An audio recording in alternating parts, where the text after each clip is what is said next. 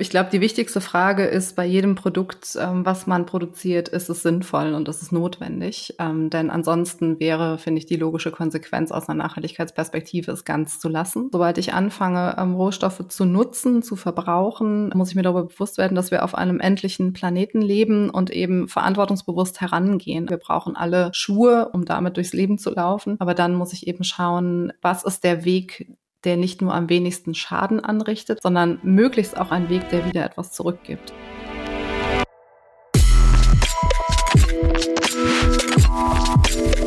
Willkommen bei Green Voices, dem nachhaltigen und sozialen Podcast von Studio 36 aus Kreuzberg in die Welt.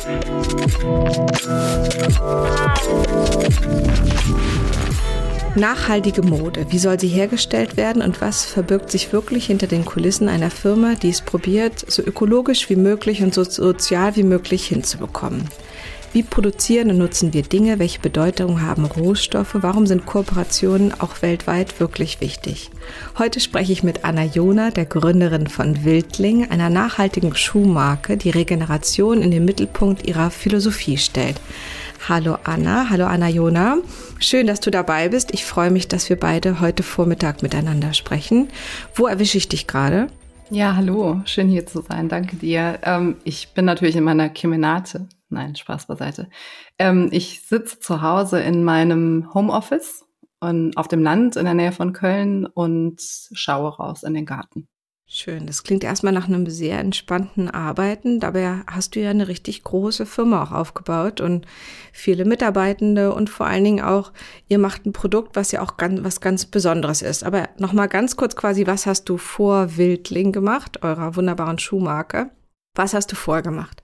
Ich bin vorher sehr durch die Welt geirrt auf der Suche nach ähm, dem, was ich eigentlich wirklich machen möchte weil ich das äh, nach der Schulzeit überhaupt nicht wusste. Und ähm, ich bin durch Zufall, ähm, habe ich eine Mexikanerin kennengelernt und habe die bei sich zu Hause besucht und habe dann festgestellt, dass es da eine ganze Welt zu entdecken gibt und war erstmal ähm, sehr, sehr viel auf Reisen, also über ein paar Jahre und ähm, bin dann auf Umwegen in Israel gelandet, habe dort dann in Tel Aviv studiert, ähm, englische Literatur und Nahostgeschichte, eigentlich mit dem Ziel, ähm, Journalistin zu werden.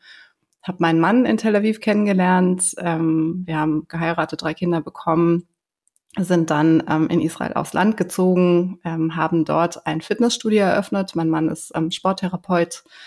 Ich habe ähm, Übersetzungen und Marketing gemacht ähm, viel von zu Hause gearbeitet, also viel auch mit den kleinen Kindern, vor allen Dingen zu Hause gewesen. Und dann sind wir 2013 ähm, zurückgezogen nach Deutschland und mussten hier quasi unser Leben ganz von vorn anfangen. Und da kam Wildling als Idee. Schön, weil auf Reisen, ich merke es ja immer nur, dass mit einer Sache, die am meisten Platz wegnimmt, wenn ich packe, neben natürlich vielen großen Geschenken, die ich mitnehme, sind zum Beispiel Schuhe, die ich dann noch einstecken muss, weil ich denke, jetzt muss es noch der Riesenstiefel sein und noch die Latschen und alles Mögliche und gleichzeitig ist man ja auch viel mehr zu Fuß unterwegs als woanders. Was denkst du denn, Anna, was sollte man denn so an seinen Füßen tragen? Auf einer großen Reise oder auch zu Hause? Was empfiehlst du denn da? So wenig wie möglich. Also ich glaube, das Beste ist tatsächlich jetzt rein gesundheitlich, ähm, ist barfuß zu laufen, ähm, schon für Kinder einfach, weil ne, das wir sind, wir haben so viele Sinneszeilen an den Füßen, wir müssen mit dem Boden eigentlich verbunden sein, um wirklich zu spüren, wo wir laufen, wie wir laufen. Und wenn barfuß nicht geht, und das ist ja leider sehr häufig so, dann ähm, eben so wenig Schuh wie möglich. Ich wohne ja in Berlin-Kreuzberg, da wäre Barfußgehen wahrscheinlich eine sehr fiese Angelegenheit. Also wir waren neulich im Kanal und haben dann nur einmal so das Paddel durchs Wasser gezogen und da hingen dann halt so Haare, Kronkorken, Glas dran und das nur im Wasser. Das ist, sieht ungefähr auch so auf unseren Gehsteigen aus. Und ähm, ihr macht mit Wilding aber quasi einen Schuh, mit dem man wie barfuß gehen kann. Was ist denn so das Besondere daran? Ja, wir versuchen wirklich alles von diesem Produkt zu entfernen oder einfach nicht dran zu machen von Anfang an, was dort nicht hingehört, um den Fuß nicht ähm, eben minimal zu schützen. Ne? Also Schutz vor eben Dreck, ähm, vor unhygienischen äh, Gegenden, Schutz vor Witterung, vor Kälte, ähm, vor zu viel Hitze natürlich auch. Ähm, das ist das, was dran ist. Also es ist eben ähm, ein sogenannter Minimalschuh wir haben eine sehr dünne, sehr flexible Sohle, durch die man eben den Boden spürt. Ähm, der Schuh ist so gemacht, dass er sich dem Fuß anpasst und eben jede Bewegung mitmacht, ähm, so dass man ja ein ganz freies Laufgefühl damit haben kann und das, damit man eben auch den Boden unter den Füßen spürt und dennoch natürlich ähm, etwas geschützt ist.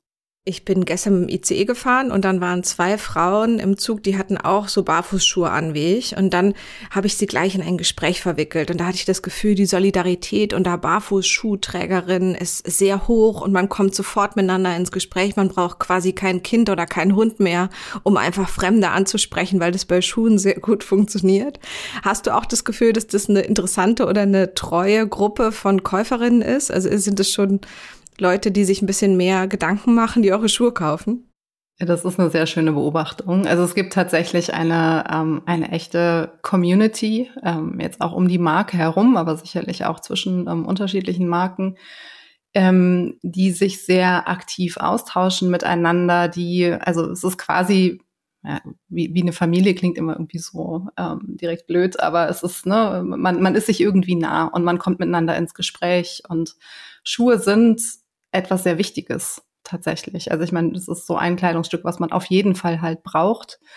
Und ähm, da, also ne, ob es jetzt über die Mode ist ähm, oder aber über das Laufgefühl, ich glaube, da kommt man miteinander ins Gespräch. Und es ist eben vor allen Dingen, glaube ich, dieses Thema, ähm, welches Schuhwerk kann ich tragen, mit dem ich mich besser fühle, mit dem ich mich gesünder fühle, mit dem meine Kinder sich vielleicht ähm, freier bewegen können. Ähm, das ist tatsächlich auch eine emotionale Verbindung dann an der Stelle. Und deswegen kommen Menschen, glaube ich, darüber sehr schnell ins Gespräch und entwickeln auch eine Wellenlänge. Also ihr wart auf jeden Fall gestern schon total Gespräch da im ICE, das Thema Wildling und wie das jetzt ist und auch gerade Fußgesundheit, das war wirklich richtig lustig. Vielleicht war es auch ein bisschen so ein deutsches Gespräch, aber es hat mir viel Freude gemacht. Und dann habe ich auch gleich erzählt, dass im Barbie-Film ja Barbie den schönen Satz sagt, dass sie ja feststellt, sie, der hat ja plötzlich flache Füße. Hast du Barbie den Film gesehen oder? Ja, ja, haben wir gesehen mit der Familie. Ja. ja. Und Barbie hatte dann plötzlich flache Füße und dann sagt sie so, oh Gott, wenn meine Füße gar nicht spitz gemacht werden von der Natur, warum habe ich denn überhaupt High Heels getragen? Ich finde, diesen Aha-Effekt hat man ja gerade als Frau ja dann doch irgendwann, wenn man aufhört, so ganz hohe Schuhe zu tragen. Das finde ich auf jeden Fall auch in Emanzipationssachen ähm, ja auch nochmal wichtig, sich zu überlegen, wie doll quäle ich auch meinen Körper und wie viel nehme ich mir an Stabilität, an Entspannung, an normalem Grounding im besten Sinne, wenn ich meine Füße in so krasse, äh, unbequeme, unnatürliche Sachen reinquetsche. Ne? Ja, absolut. Du sprichst mir aus dem Herzen. Es ist, also ich glaube, es ist auch tatsächlich ein feministisches Thema. Ne? Also warum lassen wir uns in, äh, in Schuhe quetschen, mit denen wir uns eigentlich kaum bewegen können und auf denen wir, wie du schon sagtest, ne, nicht nicht stabil auf dem Boden stehen und nicht fest mit den Beinen auf dem Boden stehen. Ähm, genau. Und ich bin oft zum Beispiel, auch wenn ich mal eine Moderatorin, eine Journalistin, eine Politikerin sehe, die ich an sich total schätze und sie hat so krass ähm, harte High Heels an, dann tut mir es manchmal ein bisschen weh, weil ich dachte so, hey, ich hoffe, du, ich dachte irgendwie, sie wäre schon so ein bisschen weiter, so von dem, was sie sich antut, weil die ja einen ganz tollen Job macht, super kluge, tolle Frauen. Ähm, eigentlich müsste man sich doch dann irgendwann auch nicht mehr so verbiegen. Und ich kann das wirklich auch sagen, weil ich bin sehr, sehr klein. Und äh, bei mir machen hohe Schuhe echt auch was aus, allein dass ich auf normalen Menschengröße komme. Und wenn ich das nicht trage, dann bin ich quasi immer so auf Po-Höhe der meisten Leute. Ähm, also bei mir machen hohe Schuhe schon ein bisschen was aus. Ähm, so laufe ich manchmal fast ohne Beine rum. So sieht's aus, wenn ich eine komische Hose trage. Von daher, ich kenne das, warum man es machen, also gerne macht, aber ich kann es wirklich nur jeder da draußen sagen, ist so ein krass schönes Gefühl, wenn man die Füße entspannt hat, wirklich auch spürt, welcher Boden da ist, der ganze Körper sich entspannt, man sich aufrichtet, die Kraft von unten nach oben geht. Also es macht auf jeden Fall ganz, ganz viel aus. Aber Anna, jetzt sind wir so ein bisschen in Richtung Schuhe, was ihr natürlich, was du total machst. ihr habt eine ganz tolle Marke mit Wildling ähm, entwickelt. Aber ich habe am Anfang ja schon gesagt, dass das vor allen Dingen auch nachhaltige Mode ist. Was ist denn ökologisch an eurem Angebot? Also ich glaube, die wichtigste Frage ist bei jedem Produkt, ähm, was man produziert, ist es sinnvoll und ist es notwendig? Ähm, denn ansonsten wäre, finde ich, die logische Konsequenz aus einer Nachhaltigkeitsperspektive, es ganz zu lassen, weil es aus meiner Sicht kein wirklich nachhaltiges Produkt gibt. Ähm, wir verbrauchen immer Rohstoffe, es wird immer Energie aufgewandt ähm, und wenn es nicht notwendig ist, dann sollte man es tatsächlich nicht produzieren. Ähm, das zweite ist, was ist dran an, an diesem Produkt? Ähm, was ist auch dran, was gar nicht nötig ist? Kann man das weglassen? Also auch da eben aus der Perspektive, ähm, lasst uns doch bitte nur die Rohstoffe nutzen, die wirklich ähm, absolut notwendig sind, damit das Produkt funktioniert. Und natürlich müssen das ähm, Materialien sein, die so langlebig sind wie möglich. Und da ist natürlich jetzt schon ähm, auch ein gewisser Konflikt. Also wenn ich sage, ich möchte einen ganz leichten, ganz weichen, ganz flexiblen ähm, Schuh haben und sage gleichzeitig, der muss ganz, ganz langlebig sein, dann muss ich wirklich die hochwertigsten Materialien auswählen, damit das überhaupt funktionieren kann. Ähm, und natürlich gibt es da gewisse Kompromisse dann auch. Ne? Also wenn ich einen ganz, ganz festen, dicken Lederstiefel mache, dann kann der eigentlich für immer halten. Ähm, und das ist natürlich jetzt bei einem textilen, weichen, leichten, flexiblen Schuh ähm, ja, haben wir da vielleicht, ne, können wir dann auf, auf fünf Jahre kommen oder so. Ähm, dann wäre die nächste Frage, was kann ich denn dann machen, ähm, um diese Lebensdauer zu verlängern? Das ist eben ne, zu sehen, dass alle Teile reparierbar sind, ähm, dass ich zum Beispiel eine Sohle austauschen kann. Das sind Dinge, an denen wir arbeiten. Ähm, dann ist die Frage, welche Materialien nutze ich, wo kommen die eigentlich her, ähm, wie werden die hergestellt? Also das ist ja auch ein sozialer Aspekt natürlich, ne? wie wird das angebaut, wie, wie sind, werden die Menschen ähm, behandelt oder sind die Menschen wirklich auf Augenhöhe in, in einer Partnerschaft? Ähm, wo wird produziert? Und dann die große Frage danach, was passiert mit dem Produkt, wenn es nicht mehr tragbar ist? Also was passiert am Ende des Lebenszyklus? Das heißt, es sind sehr, sehr umfassende ähm, Themen, mit denen ich mich beschäftigen muss, die auch alle miteinander in Verbindung stehen. Ja? Also das, was ich am Anfang zum Beispiel als Material auswähle, kann vielleicht, ähm, sagen wir mal, im Anbau das, ähm, das nachhaltigste Material sein, ist dann aber vielleicht nicht so so Baumwolle zum Beispiel. Ja, also als nachhaltigstes Material wäre jetzt zum Beispiel für uns, äh, sind dann eher europäische Fasern. Also wir produzieren ja auch in Europa ähm, und es wäre jetzt zum Beispiel Hanf, weil der einfach wenig Pestizide, wenig Wasser braucht.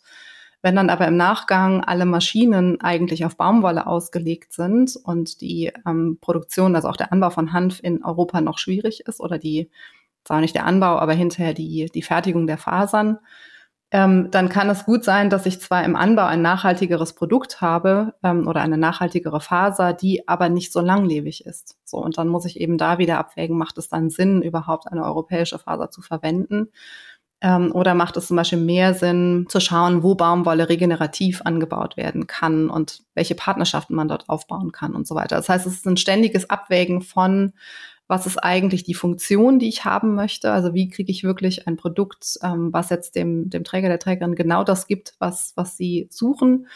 Wie kriege ich das so, so langlebig wie möglich? Was sind dann die Fasern und wie kann ich auch hinterher, ne, also welche Fasern kann ich zum Beispiel auch wieder recyceln und wie kann ich das Ganze nochmal in einen neuen Kreislauf bringen? So, das heißt, es sind, es ist eine sehr komplexe Betrachtungsweise und auch ähm, eine, wo man nie wirklich, äh, ne, das ist nicht schwarz-weiß. Also ich werde nicht die perfekte Lösung haben, sondern ich muss alles gegeneinander abwägen und auch bereit sein, immer wieder zu sagen, okay, ich glaube, da haben wir eine falsche Entscheidung getroffen, das müssen wir nochmal zurück auf Start und, ähm, und einen neuen Weg finden. Und im besten Fall kann man die nachher eben auch gut recyceln und wieder irgendwo also sind sie kein riesiges Stück Plastik, was ich nur auf eine Müllkippe werfe oder so, wie man das jetzt bei, bei Sneakern ja ganz oft sieht, dass die dann einfach nur verbrannt werden oder sowas.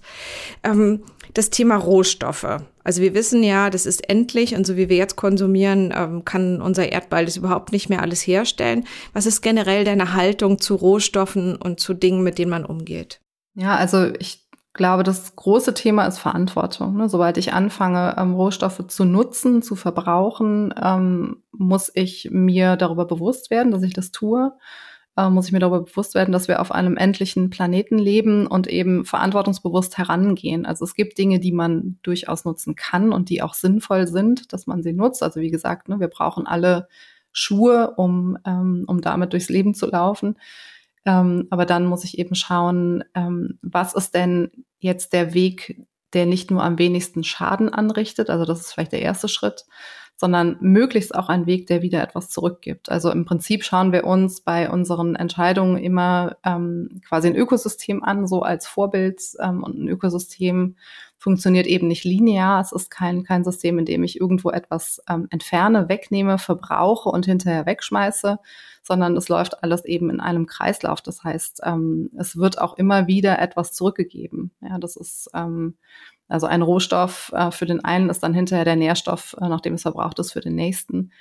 Und ich glaube, so müssen wir viel mehr an unsere Wirtschaft herangehen und an, an Handlungsweisen ähm, innerhalb der Wirtschaft und eben denken, wie können wir jetzt einen Kreislauf daraus schaffen und eben auch an jedem, an jedem Punkt quasi wieder etwas zurückgeben. Also wie kann ich zum Beispiel schauen, dass wenn ich etwas anbaue, dass der Boden hinterher ähm, in einem besseren Zustand ist, als bevor ich angefangen habe, dort anzubauen? Oder wie kann ich für Menschen, die jetzt ähm, dort in diesem Projekt beschäftigt sind, bessere Zukunftsperspektiven schaffen? Ähm, ne, wie kann ich mit erneuerbaren Energien ähm, um, also produzieren?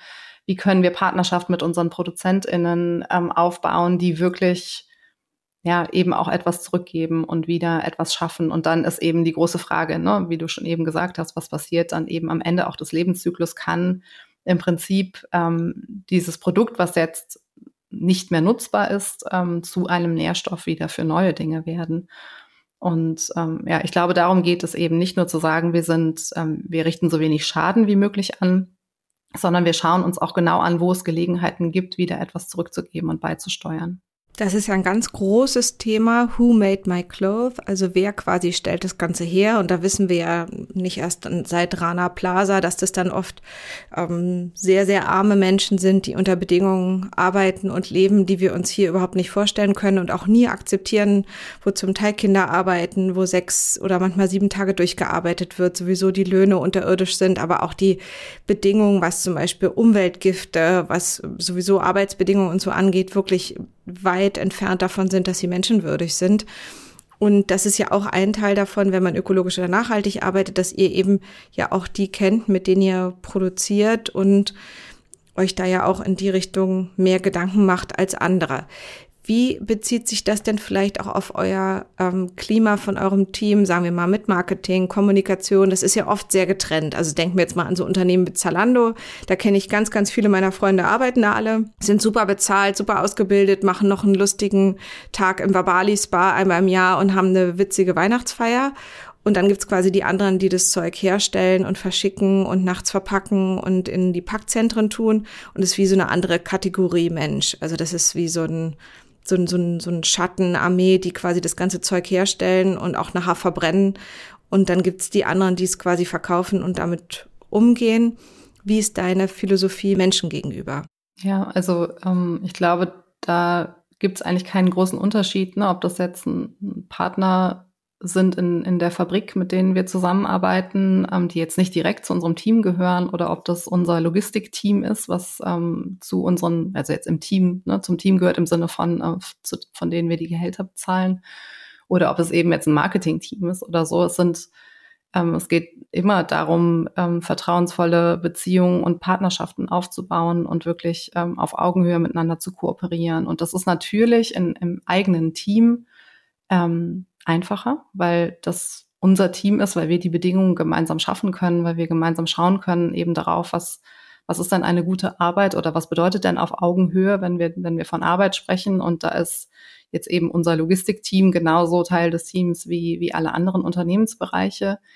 Ähm, und die werden auf bestimmte, ne, die werden andere Bedürfnisse haben oder auf bestimmte, also andere, andere Wünsche einfach haben ähm, dafür, wie sie gerne ihre Arbeit gestalten möchten. Also zum Beispiel eben ne, das Thema, ich möchte, also wir haben, ne, wir arbeiten ja als Team vor allen Dingen remote, also ganz viele aus dem Homeoffice. Und die können sich ähm, recht flexibel ihre Arbeitszeit einteilen. Und wenn ich jetzt die Logistik ähm, habe, dann muss ich natürlich vor Ort sein, um, um Pakete zu packen und zu versenden und Retouren anzunehmen und Reparaturen durchzuführen.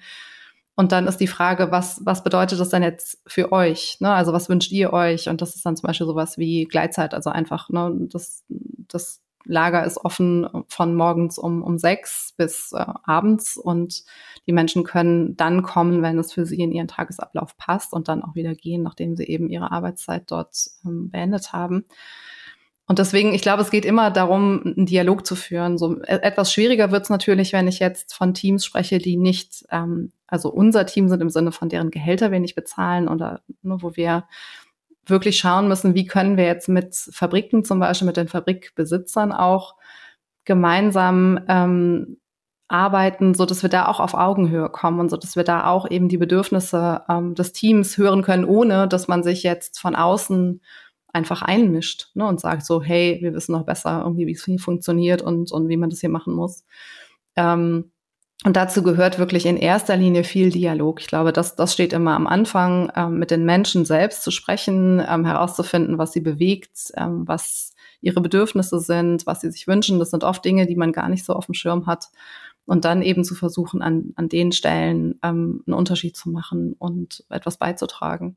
Und zahlt sich das aus, also finanziell und ist es nicht viel mehr Stress und Druck auch? Weil an sich ist es natürlich eine ganz andere Haltung und ein viel besserer Kern, von dem aus man natürlich arbeitet im besten Fall. Aber kannst du dir das leisten? Funktioniert das? Ja, es ist ähm, innerhalb des Wirtschaftssystems, in dem wir uns bewegen, ähm, sind solche Dinge oft nicht ganz einfach. Das Problem ist, dass wir in einem Wirtschaftssystem agieren, ähm, was quasi auf die finanziellen Zahlen optimiert ähm, und was die Gewinne zwar ne, irgendwie, also ein Unternehmen muss profitabel sein, ähm, ein Unternehmen äh, sollte irgendwie Gewinne erzeugen, das sind dann aber auch direkt ähm, private Gewinne, während die Kosten ähm, von der Gesellschaft getragen werden. Und das ist eben ein Problem. Also wenn ich mich jetzt darum kümmern möchte, wenn ich Verantwortung übernehme für, für Dinge, die ich nicht tun muss, jetzt rein von, von unserem Wirtschaftssystem gesteuert, dann ist das auf jeden Fall Aufwand, ähm, der mir so auch nicht direkt zurückgegeben wird. Also ich muss, ich muss ja investieren in den Dialog zum Beispiel. Das ist Zeit, ähm, die da reingeht. Dialog mit meinem Team, Dialog von Menschen aus unserem Team mit den ähm, Fabrikmitarbeitenden. Ähm, und das sind erstmal Kosten, die da entstehen, die wir gerne übernehmen, weil das ähm, aus meiner Sicht auch komplett in unseren Verantwortungsbereich fällt, aber die wir jetzt quasi nicht zum Beispiel durch Steuererleichterungen oder andere Dinge ähm, wieder zurückbekommen. Das heißt, wir investieren sehr, sehr viel ähm, in Dinge, in die wir nicht investieren müssten, jetzt rein ne, aus, einer, aus einer regulatorischen Sicht. Und ähm, das verringert natürlich äh, auf einer anderen Seite unsere Möglichkeiten, ähm, in andere Dinge zu investieren oder auch einfach ähm, ne, hinterher, ähm, weiß ich nicht, einen größeren Profit zu machen, obwohl es jetzt nicht um Profit geht. Aber auch ein Profit ist ja dafür da, ne, oder, oder kann dazu genutzt werden und sollte dazu eigentlich genutzt werden, wieder in, in Dinge zu investieren, die eben jetzt der, der Organisation, ähm, dem Team, den Nachhaltigkeitsprojekten und so weiter zugutekommen. Und ähm, das funktioniert alles gut, solange das Unternehmen sehr gesund ist. Ähm, das ist schwieriger, wenn das Unternehmen in Krisen kommt, von denen wir jetzt leider auch ähm, genug hatten in den letzten Jahren. Das heißt, es wird dann tatsächlich ein, ein ganz schöner Balanceakt. Und das ist eben ein Investment, was wir machen, weil wir das richtig finden. Aber ein Investment, was eben auch nicht einfach ist zu stemmen. Ja, total. Und da würde es wahrscheinlich auch einfach rechtlich müsste man andere Vorgaben geben. Also zum Beispiel aus was stelle ich meine Produkte her? Wie gehe ich mit meinen Mitarbeitenden hier oder auch in anderen Ländern um? Wie recycelbar ist das Ganze, was hat das für Spätfolgen quasi auch von dem, was ich verbaue. Wir haben zum Beispiel gerade Schuhe geschenkt bekommen, in denen sind ganz große Batterien drin, damit die leuchten und quietschen können. Allein das mal auszurechnen, was das bedeuten würde, die ordentlich zu recyceln und irgendwie wieder vom Erdball äh, ordentlich zu bekommen, das sind ja Kosten, die in keinem Verhältnis dazu stehen, dass die Schuhe wahrscheinlich 10 Euro gekostet haben. Ähm, müsste es nicht auch andere rechtliche Vorgaben geben, damit Unternehmen wie eure anders besteuert, anders behandelt werden würden? Ja, absolut. Also ich glaube, ähm, man kann von innen aus dem existierenden System schon Dinge anders machen. Ähm, aber wenn wir wirklich eine Transformation wollen, wenn wir wirklich es möglich machen möchten, ähm, das Unternehmen durchgängig so agieren, dann brauchen wir andere, andere Gesetze und andere, also vor allen Dingen andere Steuergesetze. Wir müssen nur schauen, dass wir die tatsächlichen Kosten mit einpreisen. Wir brauchen wahre Preise, also wo man wirklich sieht, ähm, wie du schon gesagt hast, ne, welchen, welchen Schaden richtet ähm, das Produkt eigentlich an. Ähm, und wie wollen wir das besteuern? So, wie wollen wir besteuern, ähm, aus welchen Materialien es äh, entstanden ist oder unter welchen Bedingungen es hergestellt wurde? Also es kann eben nicht sein, dass die Produkte, die unter den, sagen wir, menschenfeindlichsten ähm, oder auch sonst verantwortungslosesten ähm, Situationen hergestellt werden, dass die hinterher die günstigsten sind, die ich im Regal finde. Und das ist leider aktuell der Fall. Und das muss sich natürlich ändern. Genau, und die dann aber nachher die Gesellschaft ja wieder ganz viel kosten. Und wenn es äh, Emissionen sind oder ähm, Umweltgifte oder irgendwo ins, ins Meer gelangen oder so, also das sind ja wirklich Kosten, die für die nächsten Generationen einfach da sein werden. Was ihr macht bei Wildling sind ja auch viel so Kooperationen. Also zum Beispiel mit einer Designerin ähm, aus Afrika habt ihr gerade, ähm, die hat für euch auch kuratiert, so wie ich das gelesen habe. Oder ich weiß von unserer gemeinsamen Freundin Lisa auch, dass ihr zum Beispiel auch mit Kirgisistan da ja auch mit Frauen zusammengearbeitet habt. Wie wichtig sind denn solche Kooperationen für euch? Ja, also ich denke, dass alles, was wir machen, Kooperationen sind. Ähm, es gibt welche, ne, deren Geschichten jetzt vielleicht ähm, auch vom vom Marketing-Team dann so aufbereitet werden, dass man die gut nachverfolgen kann. Aber im Prinzip sind alle, alle unsere Produkte entstehen durch Kooperationen. Ähm, teilweise schon eben auf Rohstoffebene, dass wir dort ähm, Partner, Partnerinnen haben, die ähm, diese Rohstoffe entsprechend anbauen, Projekte, die wir fördern, äh, wo wir dafür sorgen, zum Beispiel auch einfach eine Transparenz zu bekommen, dass wir wissen, wo genau kommt das Zeug her und wie wird es ähm, angebaut, wie sind die Arbeitsbedingungen, äh, wie sind die ökologischen Bedingungen. Ähm, und ne, bis hin zu eben dann Sachen wie einem besonderen Design oder so. Ähm, das sind ähm, alles, finde ich, wichtige Grundlagen, um überhaupt ein Produkt herzustellen. Und teilweise ne, helfen sie uns eben auf bestimmte Themen jetzt einen Fokus zu legen.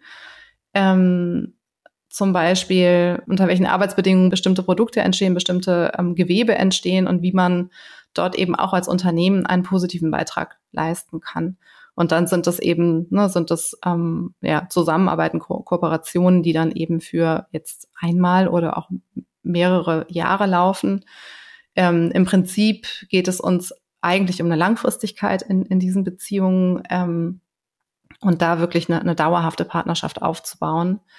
Und dann gibt's eben hin und wieder ähm, einzelne Projekte, wo wir bestimmte Themen nochmal in den Fokus stellen können, wie jetzt zum Beispiel eben die Zusammenarbeit mit der nigerianischen ähm, Designerin in Quo, ähm, die für uns einen wunderschönen ähm, Schuh designt hat und wo wir einfach über diese Kooperation einmal einen Blick drauf werfen konnten auf ähm, koloniale Strukturen, ähm, die eben absolut grundlegend sind noch nach wie vor in, in der Mode und in dem System, ne, wie wir ähm, ja überhaupt, wie wir Handel betreiben und so. Also es sind dann Dinge, die man ähm, sichtbar machen kann anhand so einer Kooperation, die aber natürlich ähm, dann oft auch aus meiner Sicht noch nicht tief genug gehen. Also dazu müssten wir jetzt wirklich jahrelang zusammenarbeiten, um Dinge auch ändern zu können. Und ähm, ich glaube, das ist so generell irgendwie ein Problem, das wir haben, dass wir ähm, also bei einem sehr ganzheitlichen Blick auf die Dinge man auch immer das Gefühl hat, so man macht einfach auch noch nicht genug und das ist noch nicht, ist noch nicht tief genug und ist noch nicht umfassend genug.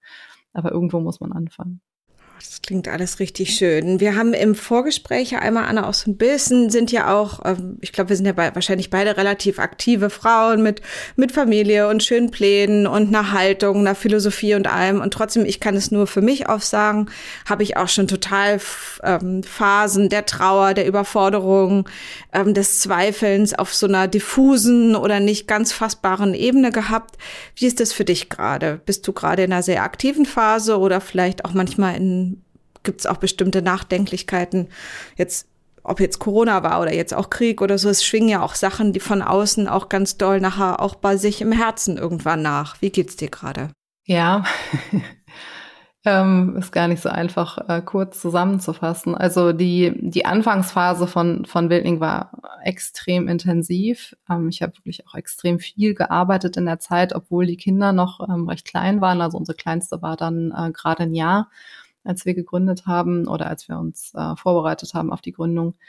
Und ähm, das, das war eine sehr, sehr intensive Phase, aber auch eine tolle Phase. Also es war auch für mich nochmal so eine, so eine, fast wie so eine Befreiung irgendwie nach ähm, viel zu Hause sein, viel mit kleinen Kindern. Ähm, nochmal sozusagen mein berufliches Ich äh, so richtig ähm, entfalten zu können. Und dann kam Corona und das hat so richtig ähm, mich einmal ausgebremst. Ähm, und das war total gut im Nachgang. Also hat mir das total geholfen, wirklich nochmal auf den Boden zurückzukommen, ähm, auch nochmal zu schauen, was ist wirklich wichtig und eine andere Balance reinzubekommen, nochmal in Arbeit und, und Familie. Obwohl das bei uns natürlich auch ähm, immer sehr, sehr eng verwoben war ähm, miteinander, aber einfach zu sagen, okay, so es gibt Dinge, ähm, oder Zeiten, die gehen einfach vorbei. Wenn ich nicht da bin, wenn ich das nicht richtig intensiv mitbekomme, dann sind die Kinder groß und gehen aus dem Haus und dann habe ich eine ganz, ganz wichtige Lebensphase irgendwie auch nur so halb mitbekommen. Und das hat mir tatsächlich geholfen, dann nochmal in eine andere Balance zu kommen und auch Dinge nochmal anders gegeneinander abzuwägen. Und ich bin jetzt aktuell in einer Phase, wo ich mich auch ein Stück von Wildling nicht distanziert habe, aber so ein Stück mir eine Freiheit geschaffen habe, auch durch eine, eine sehr gute Struktur, tolle KollegInnen, ähm, dass ich eine andere Freiheit ähm, wieder reinbekomme, also dass ich meinen Arbeitsalltag anders gestalten kann, freier gestalten kann. Und das hilft mir sehr, auch wieder mehr Inspiration zu bekommen, also nochmal auch einen anderen Input selber geben zu können ähm, ins Team. Und das ist sozusagen auf der Ebene sehr, sehr schön äh, neu ausbalanciert, ähm, auch sehr schön irgendwie neu angekommen zu sein, so auch in diesem, in diesem Zuhause. Ähm, und gleichzeitig ist es schon so, dass ähm, das, was, was wir uns vornehmen, gerade diese, diese Ganzheitlichkeit, auch diese, diese Dringlichkeit, die einfach durch ähm, die Situation, ne, durch, durch die Klimakatastrophe, durch ähm, ja auch gesellschaftliche ähm, Tendenzen, diese Dringlichkeit, die reinkommt, dieses, dieses Wissen, dass wir einfach nicht viel Zeit haben und gleichzeitig ne, diese wirklich komplexen ähm, Themen, die man navigieren muss, das finde ich schon oft auch eine ganz schön harte Herausforderung. Also da ähm, damit umgehen zu können, sich davon nicht, ähm, nicht erschlagen zu lassen quasi. Und das macht mich dann auch sehr nachdenklich. Und es macht mich auch sehr nachdenklich, dass wir eben, ne, dass wir immer innerhalb eines Systems agieren müssen, was darauf eigentlich nicht ausgelegt ist. Also es wäre so schön und so befreiend zu sagen, so, wir dürfen Verantwortung übernehmen, wir müssen Verantwortung übernehmen, aber es ist eben auch, es kommt uns zugute, wenn wir das tun. Und aktuell ist es irgendwie immer so, ähm, dass man das quasi auf eigene Kosten macht, dass man das quasi on top macht, dass man das quasi, ne, ähm, also sich selbst aus, aus, aus einem anderen Stück dann rausschneiden muss, damit man das irgendwie auch noch machen kann. Und das ist super schade. Und wir könnten das wirklich durch anders gestaltete Rahmenbedingungen, ähm, könnten wir das anders steuern und auch anders möglich machen. Und das wäre mein großer Wunsch. Ich war neulich auch ein bisschen erschreckt. Da habe ich bei der Leiterin des Wirtschaftsausschusses der Grünen gelesen, dass sie gesagt hat, Deutschland bleibt Industrieland und unser Wachstum wird nicht weniger, quasi so als Beruhigung für die Wirtschaft. Und ich habe einen Riesenschreck gekriegt, weil ich dachte, oh, das ist ja gar nicht die Richtung, in die es weitergehen kann. Und das macht mir manchmal Sorgen, wenn das jetzt die CSU oder die FDP sagt, dann könnte ich es noch mehr einordnen, als wenn das so von grüner Seite kommt, wo ich eben das Gefühl habe, dass da noch nicht das so weit ist, dass halt klar ist, dass das System an sich so nicht funktioniert. Also vielleicht müssen wir beide ähm, doch äh, mehr äh, entweder uns irgendwo festkleben oder anfangen zu beten, dass da irgendwie nochmal so ein großes Umdenken kommt, was auf jeden Fall ganz, ganz nötig ist. Aber das ist, das ist doch total absurd, oder? Das also, dass man absurd. nicht die Worte in den Mund nehmen kann, stetiges Wachstum wird wahrscheinlich nicht möglich und sein. Und das einfach auch mal so, auszusprechen also und ey, da anders das ist orientieren. Okay. Man muss auch nicht genau. die ganze Zeit wachsen. Ja. Vielleicht reicht es auch und vielleicht braucht man auch nicht das neueste fancy E-Auto, was uns rettet, sondern vielleicht braucht man einfach ein Auto weniger oder ein paar Schuhe weniger ja, oder absolut. man macht eine Umgebung, in der ich auch mal ohne Schuhe laufen kann oder so. Ähm, also wie kann ich einfach mal, wie kann weniger der Wert sein, um den es geht, weil das letztlich uns allen so viel mehr gibt. Und wenn man sieht, wie hardcore wir uns alles betonieren, von der Landschaft über die Städte, über jeden Meter, den wir gehen, also wir nehmen uns einfach so extrem viel ähm, von normaler Umwelt, die auch nichts kostet, für die ich nichts verdienen muss. So, ähm, das ist schon ein interessantes, falschrummes Denken, was uns das Patriarchat zusammen mit dem Kapitalismus so gibt. Ja, total. Ne? Statt darüber zu reden, wie, wie toll unser Leben sein könnte, ne? wenn wir wenn es ruhig ist und du Platz hast und du frische Luft, Luft hast und du kannst rumlaufen und kannst dich in die Sonne setzen. Na, wir, wir können ja erstmal weiter hoffen, dass, dass es äh, irgendwie auch noch mal ein bisschen verstanden wird, was gibt dir denn Kraft, Anna? Was ist denn was, wo du sagst, ähm, da kannst du auftanken, da kannst du auch wieder Energie dir von, ich hole mir die auch zum Beispiel oft von anderen, wie zum Beispiel von Menschen wie dir, wo ich das Gefühl habe, ich treffe jede Woche drei Leute, die an, einer, an einem Umdenken arbeiten, tolle Sachen erfinden und die Welt besser machen. Das gibt mir Energie, dass ihr Energie habt. Aber was, was stützt dich? Es sind, ähm, glaube ich, so zwei unterschiedliche Pole. Das eine ist tatsächlich Ruhe, also in, in der Natur zu sein. Einfach, wir leben ja hier auf dem Land ähm, und ich genieße das sehr. Also einfach rauszugehen, in den Wald zu gehen, niemand zu sehen, ähm, nur mit den Hunden unterwegs zu sein oder ähm, ja, also auch diese, diese Stille auf mich wirken zu lassen. Ähm, ich spiele sehr gern Klavier. Auch das ist was, was mich total erdet, auch weil es einfach so, so was ist, wo man nicht an irgendwas anderes denken kann. Also das ist einfach ähm, in dem Sinne auch sehr meditativ, weil es ähm, die ganze Konzentration dann eben ins Spielen geht. Ähm, ich habe aber auch die andere Seite, und das ist ähnlich wie bei dir, ne, dass dieses zu sehen, dass Menschen also, dass, dass wir doch viele sind und dass es viele gibt, die an sehr unterschiedlichen Stellen anpacken, aber die da sind und die eben auch in diese Richtung arbeiten. Das gibt mir auch viel, viel Hoffnung ähm, und Kraft. Und genau, also ich glaube, es ist so dieser, dieser Pol aus rausgehen, Menschen treffen, tolle Menschen treffen oder mit tollen Menschen auch Dinge zusammen bewegen zu können und zu dürfen und auf der anderen Seite dann immer wieder dieser Pol Ruhe, ähm, Tiere, Natur ähm, einfach abschalten. Das klingt auf jeden Fall schon mal richtig schön, vor allem, dass du das machen kannst. Ähm, was sind so quasi, wenn ich dich frage, was ist eine gute Nachricht? Wir haben über Sachen geredet, die uns oder also wahrscheinlich beiden Angst machen. Ich bin eben ähm, an einer Frau vorbeigefahren, die hat eine Zeitung aufgeschlagen, da steht, die Weltmeere sind so warm, wie sie noch nie waren.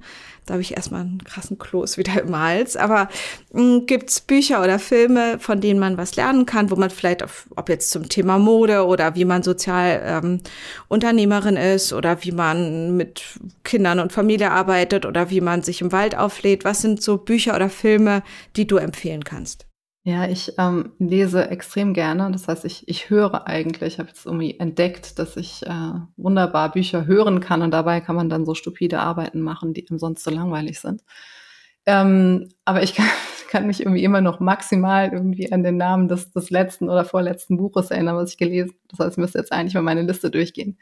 Ähm, was, was ich sehr, sehr gern gelesen habe, ist Matrescence von Lucy Jones. Das ist ein ganz, ganz tolles Buch über die quasi diese Transformation des, also Mutterwerdens, ähm, also quasi vorher dann Geburt und ähm, danach eben Mutter sein. Also was dort alles passiert im, im Gehirn, ähm, also mental, äh, aber auch körperlich und aber auch, wie unsere Gesellschaft eben nicht darauf ausgelegt ist, ähm, uns in, in dieser Phase in irgendeiner Form zu wirklich zu unterstützen und zu begleiten. Ähm, und das ordentlich unter, also wir sind halt, wir sind echt eine Man's World, ne? So, also wir sind einfach von Männern für Männern ist diese Gesellschaft irgendwie gestrickt. Ähm, und es wird dringend Zeit, dass wir da mal für die wirklich wichtigen Dinge im Leben irgendwie auch Platz schaffen. Also auch in einer Arbeitswelt natürlich, ähm, aber auch in einer, in, einer, in einer gesellschaftlichen Welt, auch in der Art und Weise, wie wir unsere öffentlichen Räume gestalten und so. Und das, also das Buch habe ich sehr, sehr gern gelesen. Es hat auch sehr viel irgendwie ähm, nochmal aufgerissen an, an alten Wunden oder, oder Zeiten, die nicht ganz einfach waren. Ähm, also auch einfach Einsamkeit in so einer Frühkindzeit. Ähm, und deswegen war es auch nicht ganz einfach, aber das habe ich wirklich, ähm, das ist ein ganz, ganz wichtiges Buch, finde ich. Oh, schön. Kenne ich noch nicht, schaue ich auf jeden Fall gerne rein. Finde ich ganz, ganz wichtig. Vor allem habe ich so viele Freundinnen, die jetzt schon wieder Babys gekriegt haben. Denen kann man das auf jeden Fall mal schenken, weil der schon auf jeden Fall auch ganz, ganz viel passiert. genau, also es ist, es ist ein auch ganz schön hartes Buch. Ähm, ich habe dann auch überlegt, so für die, die noch keine Kinder haben, jetzt so meine kleine Schwester oder so, ob ich der das jetzt gebe oder doch vielleicht lieber nicht. Ähm, und gleichzeitig sind das Dinge, über die wir sprechen müssen und die wir auch, ähm, also wo wir wirklich ähm, Veränderungen brauchen. Total. Anna, erstmal vielen, vielen Dank. Ich kann nur empfehlen, ähm, ich bin, ich liebe Barfußschuhe, eure liebe ich besonders. Wildling sind Schuhe, die man sich auf jeden Fall unbedingt anschauen sollte, die, ob klein oder groß, ähm, allen Menschen viel helfen könnten. Also es macht auf jeden Fall Sinn, auf eure Website zu gehen und auch immer wieder zu gucken, was ihr alles so für neue Sachen euch ausdenkt, wie ihr arbeitet. Wirklich, Wildling kann ich nur total empfehlen. Hast du noch eine gute Nachricht quasi für alle, die wir einmal rausschicken können? Ähm, dass vielleicht jeder, wenn er diesen Podcast hört oder jeder mit einem guten Gefühl weitermachen kann.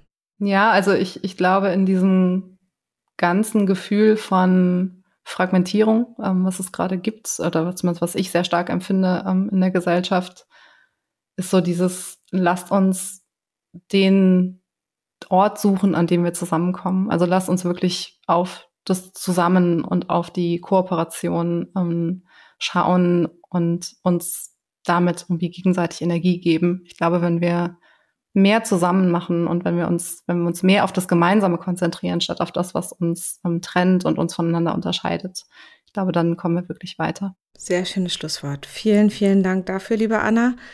Dann ähm, viele Grüße zu dir in deine schöne Gartenumgebung und dann hoffe ich, wir kommen auch irgendwann mal zusammen und sehen uns vielleicht hier in Berlin oder woanders. Und herzlichen Dank für das Gespräch. Das wäre sehr schön. Ich würde mich sehr darüber freuen. Danke dir auch. Hat Spaß gemacht.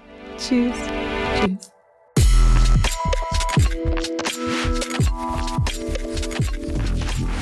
Das war mal wieder eine Folge von Green Voices, dem nachhaltigen und sozialen Podcast von Studio 36. Wenn ihr mit uns zusammenarbeiten möchtet, Anregungen oder Ideen habt, schreibt uns gern über info at studio36.berlin. Wir freuen uns drauf. Bis zum nächsten Mal, eure Nike.